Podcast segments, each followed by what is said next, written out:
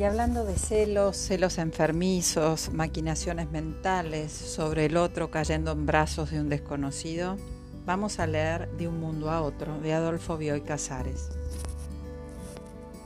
Después de que almorzaban en un restaurante de la calle Guido, fue a dormir la siesta con su novia Margarita en casa de ella.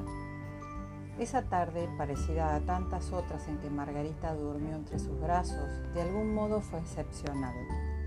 Jamás como entonces Javier Almagro tuvo la convicción de que Margarita se le entregaba tan enteramente. Por algo se dice que para todo en este mundo hay un término.